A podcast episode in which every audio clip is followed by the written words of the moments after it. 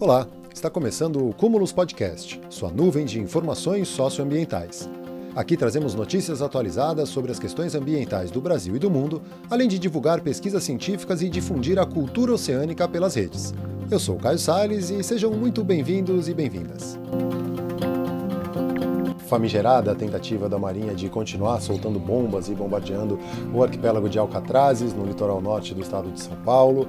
A gente tem também alguns dados sobre o, os focos de queimadas, né, incêndios nas áreas protegidas nas florestas no Brasil, né, nos diferentes biomas. Tem também um dado mostrando o quanto os países não estão cumprindo os acordos para enfrentar a crise climática e, e como o dinheiro está sendo liberado para os países ricos, enquanto os países pobres que precisam de mais desse apoio estão é, ficando de lado nessa equação aí.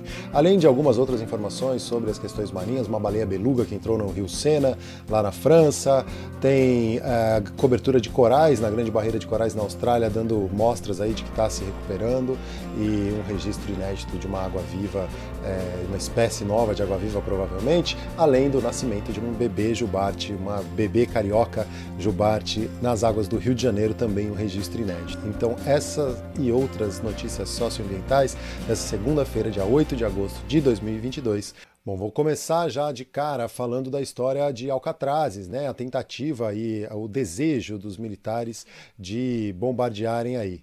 Vou colocar aqui uma petição que tem rolando por aí pedindo né, um manifesto pela preservação de Alcatrazes. E eu vou lá para o texto dessa petição para a Marinha do Brasil. O litoral norte foi surpreendido pela informação de que a Marinha do Brasil realizará ainda neste mês de agosto os famigerados exercícios de tiro na Ilha da Sapata, no arquipélago de Alcatrazes.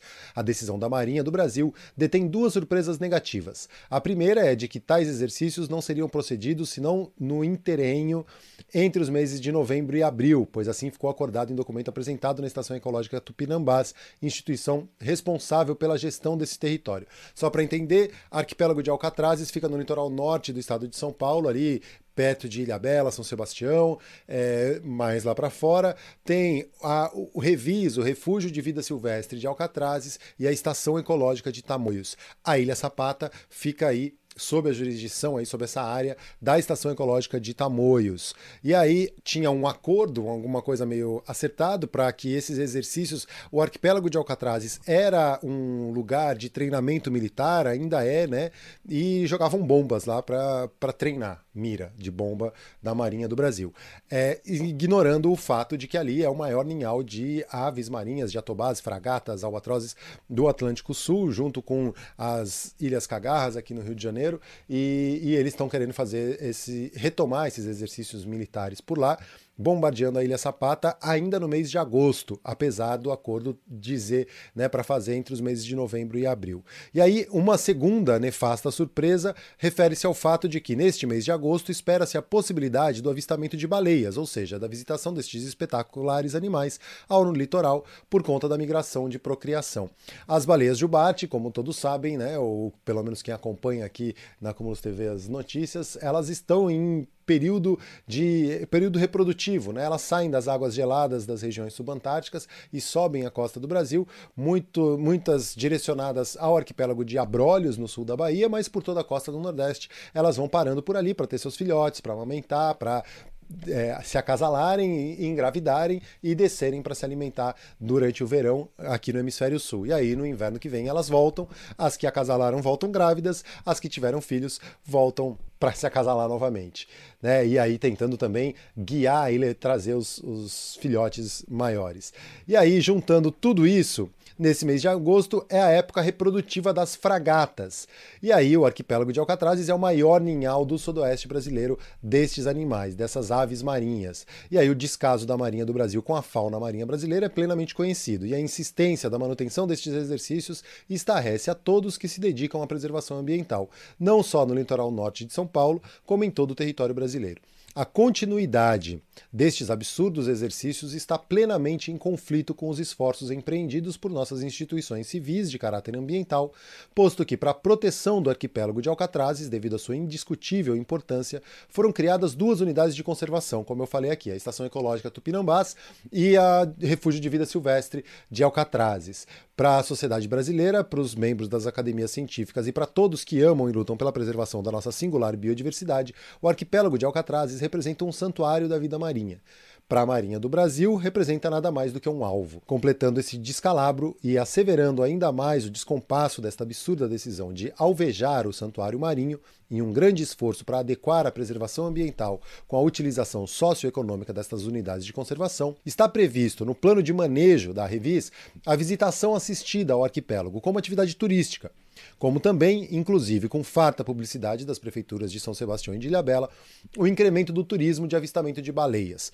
Provavelmente serão substituídos pelo avistamento e pela audição dos exercícios de tiros de guerra, treinando para a proteção do nosso litoral, que foi atacado pela última vez no século XVIII por piratas. Se existe algo que está em risco e necessita urgentemente de defesa, é o arquipélago de Alcatrazes. E quem nos ataca e de quem precisamos nos defender é tão somente a Marinha do Brasil e sua insistência em negar a ciência e as práticas mais corriqueiras em todo o mundo civilizado de preservação ambiental.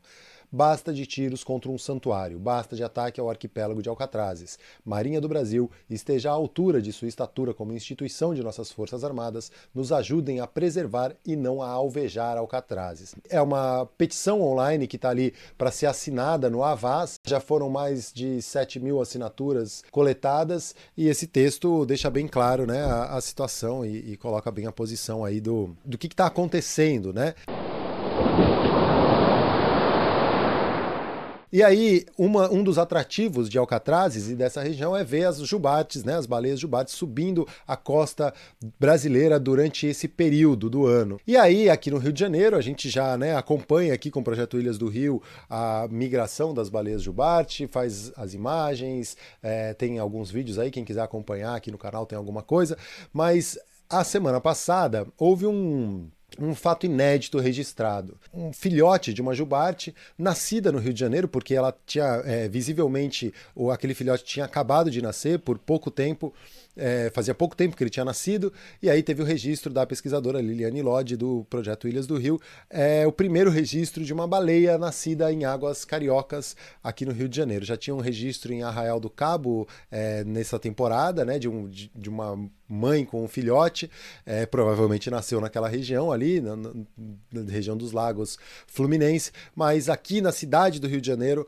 é o primeiro bebê carioca registrado, esse filhotinho que estava com a mãe aí, aí a gente não sabe. No dia seguinte apareceu um vídeo na entrada da Baía de Guanabara, também de uma baleia parecendo estar com um filhote, não sabia se era a mesma, né, a mesma dupla que estava por ali, numa região arriscada, de, de bastante tráfego de embarcação, mas depois não, não, não temos mais notícias notícias, né? Hoje mesmo a Liliane estava no mar, né, numa saída de campo, não teve esse registro, não, não acompanhou, mas a gente está de olho aqui. Quem sabe é, é não dá para saber, né? Se elas vão ficar por aqui até o bebê vai passar esse período por aqui, assim como as baleias ficam na, nos abrolhos, né? É, amamentando o filhote até ele ficar forte o suficiente para encarar a migração de volta. Não, não se sabe, será que ela vai ficar por aqui alimentando esse filhote? Será que vai achar um cantinho mais tranquilo? Vai para alguma outra região para amamentar? Como, como que vai ser isso? aí, né? A gente está curioso para saber e está de olho.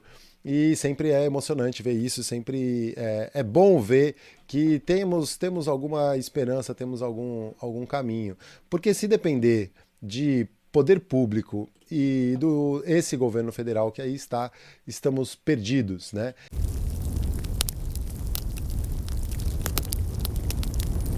E aí eu vou para a notícia que está lá no site o Eco, que mostra muito como esse governo trabalha. Né? Ele comemorou a queda em queimadas, mas o número de focos cresceu na, na Amazônia, que é o principal bioma aí do Brasil. Né? É, teve uma alta de 13% no número de focos entre janeiro e julho de 2022 em comparação com 2021. O período seco começa só agora para a maioria dos biomas. E aí eu vou lá para o texto que está no site O Eco. O Ministério do Meio Ambiente divulgou uma nota na tarde da última quinta-feira, dia 3 de agosto, comemorando a queda nos focos de queimadas no Brasil no primeiro semestre do ano. Segundo o Ministério do Meio Ambiente, somados, os biomas apresentaram queda de aproximadamente 3,5% em relação ao mesmo período de 2021. A queda, de acordo com o Ministério, deveu-se aos esforços do governo federal no combate aos incêndios e no aumento do efetivo de brigadistas.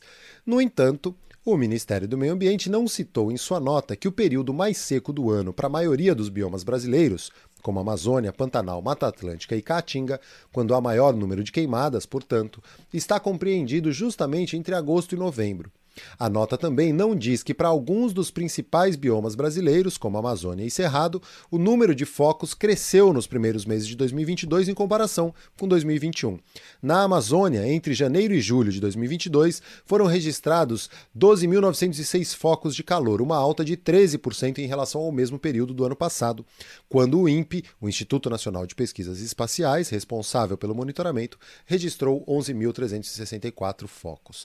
No Cerrado, entre janeiro e julho de 2022, o INPE computou uma alta de 6,4% em relação ao mesmo período do ano anterior, quando foram registrados 16.523 focos. Queimadas e degradação, e aí é um subtítulo dessa matéria que chama atenção para uma outra questão que é que vai além da queimada, né? A preocupação com o aumento das queimadas nesses meses secos na Amazônia mobiliza organizações de pesquisa e da sociedade civil anualmente. Este é o caso da Climate Policy Initiative, que é uma, é, uma iniciativa da PUC do Rio, na Pontífice Universidade Católica do Rio, que durante esse mês de agosto vai realizar uma campanha em suas redes para trazer mais informações sobre o fogo florestal e as queimadas. A preocupação da organização é que, com o aumento das queimadas, a degradação na Amazônia traga resultados ainda piores do que o desmatamento. A degradação, que é a perda gradual da vegetação, é uma ameaça relevante à preservação da floresta. Entre 2017 e 2020, o Sistema de Detecção de Desmatamentos em Tempo Real, o DETER, do INPE, emitiu uma média de 17 mil quilômetros quadrados de alertas de degradação florestal por ano. Isso é quase o dobro da área desmatada anualmente, medida pelo projeto de monitoramento do desmatamento da Amazônia Legal por satélites, satélites, o PRODES. Nesse mesmo período, PRODES também é do INPE, do Instituto Nacional de Pesquisas Espaciais. Tem uma diferença um pouco, né? O DETER é o, o desmatamento em tempo real, o PRODES é um monitoramento de é, via satélite por mais é, períodos mais longos. As queimadas são uma das principais causas da degradação florestal na Amazônia. Entre 2017 e 2020, os alertas referentes a áreas queimadas na Amazônia representaram 70% da área degradada de detectada pelo DETER. Não sei se deu para entender bem pela matéria, mas tem uma diferença né, entre uma queimada e uma área degradada. A área degradada já mostra um processo de degradação, né, de destruição mais completa, mais profunda da floresta. E aí o mundo se diz preocupado com as questões climáticas e a crise climática e todo o problema, mas um relatório da OCDE mostrou que as nações ricas ficaram com 17 bilhões abaixo da meta de financiamento para 2020 e 70% do recurso foi empréstimo, não foi doação. E só 8% do financiamento climático foram para países pobres, os países que mais precisam disso aí. Isso foi publicado originalmente pelo Observatório do Clima, mas está lá repercutido também no site UECO. Os países desenvolvidos não cumpriram a promessa de empenhar 100 bilhões de dólares por ano a partir de 2020 para ajudar as nações pobres a reduzir emissões e se preparar para os efeitos do aquecimento global. Pior ainda, Quase três quartos do dinheiro foram empréstimos e não doações, e menos de um décimo do recurso foi para quem mais precisa. O mais recente relatório da Organização para a Cooperação e Desenvolvimento Econômico, a OCDE, divulgado na última semana, mostrou que o aporte foi feito de cerca de 83,3 bilhões de dólares em 2020, que é 16,7 bilhões abaixo do que, havia, do que havia sido prometido em 2009 durante a COP15 em Copenhague. Apesar do documento não trazer nenhuma novidade, já que análises anteriores haviam assinalado que a meta não seria atingida pelo menos até 2023, a divulgação dos números ocorre em um momento crucial, em que a pressão para que os países avancem no debate sobre o financiamento climático internacional cresce com a proximidade da COP27, que vai ocorrer agora no mês de novembro em Sharm el-Sheikh, no Egito. Então tem toda essa negociação, o tema se tornou ponto central nas discussões sobre o clima e deve ser um dos principais itens na mesa dos negociadores na próxima Conferência das Nações Unidas. De acordo com o documento, a maior parte do financiamento até agora foi realizado por empréstimos, mais de 70%, e destinado a países asiáticos de renda média. A Ásia recebeu 42% do aporte, enquanto a África ficou com 26% e as Américas com 17%. O relatório aponta ainda que países de renda baixa, os mais necessitados de financiamento, receberam apenas 8% do valor destinado ao fundo até agora. A OCDE mostrou que o valor destinado à redução de emissões caiu 2,8 bilhões de dólares entre 2019 e 2020, enquanto o financiamento da adaptação aumentou 41%. É, então já estão meio que, até por esse número dá para ver, né, que a, o valor destinado para reduzir emissões, eles diminuíram, né, já estão meio que desistiram de reduzir emissões e agora estão investindo, estão financiando a adaptação à mudança climática, né, à crise climática. Aumentou 41% nessa verba. E no total, a mitigação desses efeitos ainda recebe uma parcela maior do total, 58% do que a adaptação. Os fundos de adaptação foram majoritariamente destinados a projetos de água e saneamento, bem como para silvicultura, agricultura e pesca. Já os de mitigação se concentraram principalmente em atividades de energia e transporte, detalhou o relatório. Não foi especificada a contribuição de cada país para o montante, mas estudos anteriores já haviam apontado que Estados Unidos, Canadá e Austrália estão entre os países que menos se aproximam da meta. Apesar das expectativas sobre o avanço nas negociações em financiamento climático, fundamentais para que seja possível cumprir o Acordo de Paris, o que se viu até agora é, foi pouca disposição dos países ricos para seguir a conversa, e menos ainda sobre o que fazer a partir de 2025, quando uma nova meta de financiamento, que já foi aventada em mais de 700 bilhões de dólares por ano, deveria ser adotada. A questão é que há alguns anos os países pobres se deram conta que o valor estipulado em Copenhague já havia se tornado insuficiente para as nações se prepararem às mudanças cada vez mais intensas no clima global. Desde então, além de pleitear pelo cumprimento da entrega dos 100 bilhões de dólares por ano, eles estão tentando negociar uma nova meta, que deve ser definida até 2024 e passará a valer a partir de 2025. E aí tem todas as conversas aí sobre o, o tema já começaram, mas ainda são muito incipientes. Na COP26, em novembro de 2021, na Escócia, a então secretária executiva da Convenção do Clima, Patrícia Espinosa, reconheceu que o acordo de 2009 era insuficiente e disparou. Não é somente sobre os 100 bilhões de dólares, precisamos mobilizar trilhões. Ao término da conferência, o documento final da COP27, chamado de Pacto de Glasgow, não mostrou nenhum avanço concreto no tema, apenas uma leve reprimenda aos países por não terem cumprido o acordo e uma menção de que eles se esforçariam mais para chegar lá. Infelizmente é isso, né? Tomaram só um puxãozinho de orelha e nada mudou.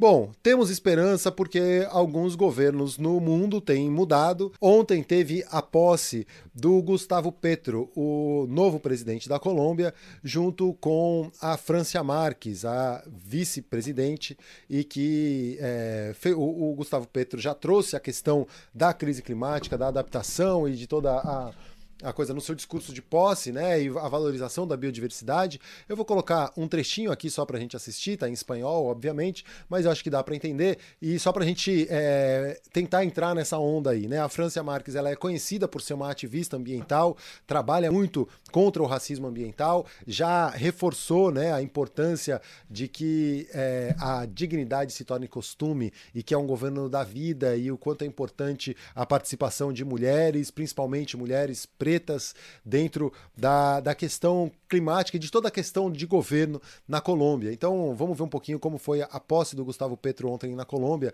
que trata, e ele tratou, né, e, e não deixou de falar da questão ambiental na, no seu discurso de posse. O que me chamou a atenção, porque ontem também tiveram alguns debates para governo, né, os candidatos a governador de estados. E no Rio de Janeiro, por exemplo, o debate do Rio de Janeiro, foram duas horas de debate e não se tocou na questão de crise climática. Não se tocou em nada sobre esse assunto, infelizmente. Bom, vamos lá para acompanhar um pouquinho aí como foi esse discurso do Gustavo Petro. Realidade, essa unidade com a que señaron nuestros héroes como Bolívar, San Martín, Artigas, Sucre o Higgins, no es una utopía ni es romanticismo, es el camino para hacernos fuertes en este mundo complejo. Si somos poder del conocimiento, si somos poder de la economía, si somos el poder de la vida, si actuamos juntos, la voz de América Latina se escuchará en el concierto de los pueblos del mundo. Hoy necesitamos estar más juntos y unidos que nunca. Como dijo alguna vez Simón Bolívar, abro comillas, la unión debe salvarnos como nos destruirá la división. si llega a introducirse entre nosotros, cierro comillas, que se acabe la división de América Latina. Pero la unidad latinoamericana no puede ser una retórica, un mero discurso. Acabamos de vivir quizás lo peor de la pandemia del COVID y América Latina no fue capaz de juntarse, de coordinarse para comprar las vacunas más baratas. Prácticamente fue usada sin capacidad de negociación, dispersa en sus gobiernos. Vamos a tener una Latinoamérica sin capacidad de investigación científica, una Latinoamérica sin capacidad de coordinar sus servicios de salud, sin capacidad de coordinar las compras de medicamentos de manera unificada. Latinoamérica se junta en algunas instituciones, pero no en proyectos concretos. ¿Hemos acaso logrado la conexión de todas nuestras redes de energía eléctrica? ¿Hay una red de energía eléctrica que cubra toda América? ¿Hemos logrado acaso que las fuentes de nuestras energías sean limpias? ¿No es acaso hora de impulsar a las empresas petroleras públicas de propiedad estatal y a nuestras empresas de transmisión eléctrica a construir un instrumento empresarial y financiero latinoamericano que aboque las inversiones en la generación de las energías limpias y en la transmisión de esa energía a escala continental. Colombia hará su énfasis internacional en alcanzar los acuerdos más ambiciosos posibles para frenar el cambio climático y defender la paz mundial. No queremos que ninguno, pero ningún país invada otro. No estamos con la guerra, estamos con la vida. Buscaremos mayores alianzas con África, de donde provenimos. Buscaremos una alianza de pueblos afros en América. Buscaremos que San Andrés sea un centro de salud cultural y educativo del Caribe antillano de allí, de San Andrés, de su pueblo raizal, saldrán todos los embajadores y embajadoras de Colombia para los países en las Antillas. Buscaremos una alianza con el mundo árabe en el camino de transitar hacia las nuevas economías descarbonizadas. Buscaremos juntar nuestra Buenaventura y nuestro Tumaco con el este asiático rico y productivo. Bom, aí é um, um pouco da fala do Gustavo Petro. Nuestro himno, que es uno de los más lindos del mundo, dice sentir o padecer. Colombia acumula siglos de padecimiento. Una madre que no puede darle de comer a su hijo lo padece. Un joven que migra porque no encuentra oportunidades la padece. Una abuela o un abuelo que no tiene una pensión digna, la padece.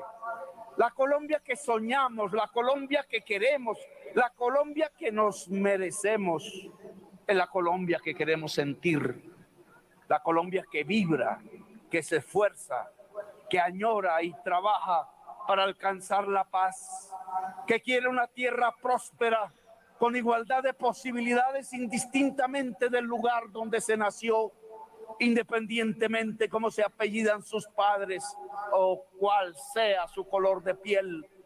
Esa es la Colombia que queremos sentir y por la que trabajaremos hasta el último día de nuestro mandato. En este primer discurso como presidente de Colombia, frente al poder legislativo y frente a mi pueblo, quiero compartir mi decálogo de gobierno y mis compromisos. Oficiales de Bolívar, descansen. Tenho 10 compromissos.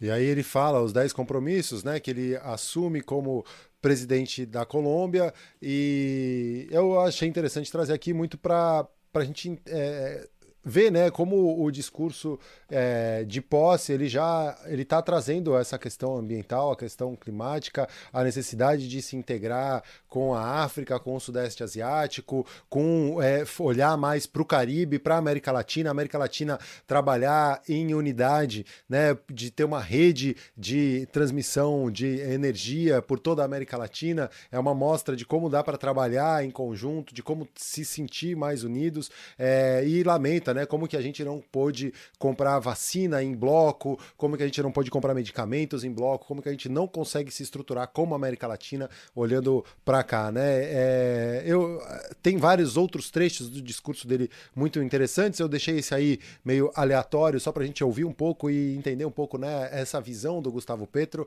É, achei curioso, interessante ali os militares concordando assim com a cabeça, né? Enquanto ele, ele ia falando. E bom, é, é um, um sopro de esperança na América Latina e vamos esperar que essa onda siga por aqui em breve, a gente possa mudar um pouco e que a gente possa falar mais das questões ambientais e das questões da crise climática que a gente está vivendo. Agora a gente vai lá para França, mais precisamente para o Rio Sena, porque tem especialistas tentando, fazendo de tudo para salvar uma baleia beluga que foi parar no Rio Sena, lá na França. A beluga, né, que é o Delphinapterus leucas, também chamada por popularmente de baleia branca, é encontrada em altas latitudes em torno do Círculo Polar Ártico, distribuindo-se desde a costa da Groenlândia até a região da Noruega. E como exatamente um animal dessa espécie foi parar no rio Sena, próximo a uma eclusa entre as cidades de Paris e Rouen, ninguém sabe. O fato é que a baleia foi avistada nas águas do Sena na última quarta-feira, dia 3 de agosto, e desde então vem sendo monitorada atentamente, de longe e com a ajuda de drones, por diversas organizações de proteção ambiental, entre elas a Sea Shepherd França. Ah, especialistas afirmam que o animal está muito magro e tem se movido muito pouco nos últimos dias, o que aumenta a suspeita de que ele esteja com problemas de saúde. É, tentaram dar algum alimento para ele, né? A beluga gosta de comer lulas e alguns, é, algumas espécies de peixes que, eles, que ela não encontra no Rio Sena, né? De água doce. E aí tentaram dar algum alimento, ela não quis se alimentar, o que indica que ela provavelmente está com algum problema de saúde de fato, né? Ela está na região de Saint-Pierre-la-Garenne, a oeste de Paris, e infelizmente ela não quis se alimentar, né? E normalmente ela consome lulas, polvos, camarões e caranguejos, o que não é encontrado em rios. Em pequenas embarcações, a equipe da Sea Shepherd também tentou guiar a baleia para a direção da foz do rio, né? E ir para o alto mar, mas não teve sucesso. É a segunda vez que acontece isso em pouco tempo, né? Na verdade, tinha uma orca que foi encontrada também ali na região da Normandia que tentaram guiar para fora, ela acabou morrendo e aí viram que ela estava com um sério problema de saúde. Os biólogos dizem que é, fazer uma operação para transportar essa beluga para o oceano seria arriscada demais, com pouquíssimas chances de dar certo. Então eles estão tentando ver se conseguem é, guiá-la e conduzi-la pelo rio até chegar à sua foz, mas já com aquela indicação de que ela provavelmente está muito doente, está bem magra, dá para ver os ossos dela, né, a marcação dos ossos dela ali pelas imagens, e aí é, muito dificilmente ela vai se recuperar, mas estão tentando fazer de tudo. Olhando agora para a Austrália, mas seguindo no mar, né? Agora, ah, eu vou lá para o site Conexão Planeta, que tem a notícia que fala sobre que a cobertura da, da, Grande Barreira de Corais tem aumentado nos últimos anos. Né? Regiões central e ao norte da Grande Barreira na Austrália registram a maior cobertura de corais nos últimos 36 anos. Quatro meses após a confirmação por autoridades locais de que a Grande Barreira de Corais na Austrália estava sofrendo um novo evento massivo de branqueamento, uma notícia surpreendente chega daquele lado do mundo. Pesquisadores do Instituto de Ciências do, é, Marinhas anunciaram hoje que as regiões central e norte da barreira registram a maior cobertura de corais dos últimos 36 anos. Segundo o levantamento divulgado na quinta-feira, dia 4 de agosto, nos 87 recifes monitorados entre agosto de 2021 e maio de 2022, a cobertura média de corais duros na região norte de Cooktown aumentou para 36%, de 27% que era em 2021 e para 33% na Grande Barreira de Corais Central, que era de 26% em 2021. Apesar do alívio, na área sul da Grande Barreira houve uma redução da cobertura, de 38% no ano passado para 34% esse ano. E aí, abre aspas para o Paul Hardist, diretor do Instituto de Ciências Marinhas da Austrália. Um terço do ganho na cobertura de corais que registramos no Sul em 2020 e 2021 foi perdido no ano passado devido a surtos contínuos de estrelas do mar de coroa de espinhos. Isso mostra o quão vulnerável é o Recife aos contínuos distúrbios agudos e graves que estão ocorrendo com mais frequência e são mais duradouros. A estrela do mar de coroa de espinhos é uma conhecida espécie que é um invertebrado marinho, né? E ela se alimenta de corais. E ela ocorre naturalmente em recifes de toda a região do Indo-Pacífico, mas ela se comporta como uma praga, como uma invasora, assim, né? Para devastar comunidades de corais duros. E tem um trabalho constante de monitoramento na região da Grande Barreira de Corais para o controle dessas estrelas do mar, para tentar evitar que elas destruam de fato né, a, a, os recifes inteiros. O fenômeno que faz. E aí com o branqueamento, né, é um outro motivo, um, um, outro tipo de impacto, em grande parte causado pelo aquecimento das águas e que faz com que a zooxantela, que é aquela alga, microalga que vive em simbiose com os corais, saiam desses corais e, e o coral fica branco, né? A zooxantela que dá cor para os corais, que fazem a fotossíntese, que fornecem energia para os corais. Quando elas saem, elas param de fazer todo esse serviço, toda essa troca que tem nessa simbiose com os corais, e aí eles ficam brancos. O branqueamento de corais é um primeiro sinal de que o coral está ficando doente, está ameaçado, está com algum problema. E aí, a partir disso, é, se ele ficar muito tempo branqueado, ele pode morrer, e aí é irreversível esse processo. As estrelas do mar, elas vão invadindo, vão subindo nesses corais e vão devorando os corais, destruindo aí esses animais, né? Para quem não sabe, corais são animais. E esses animais lá na Grande Barreiras de Corais.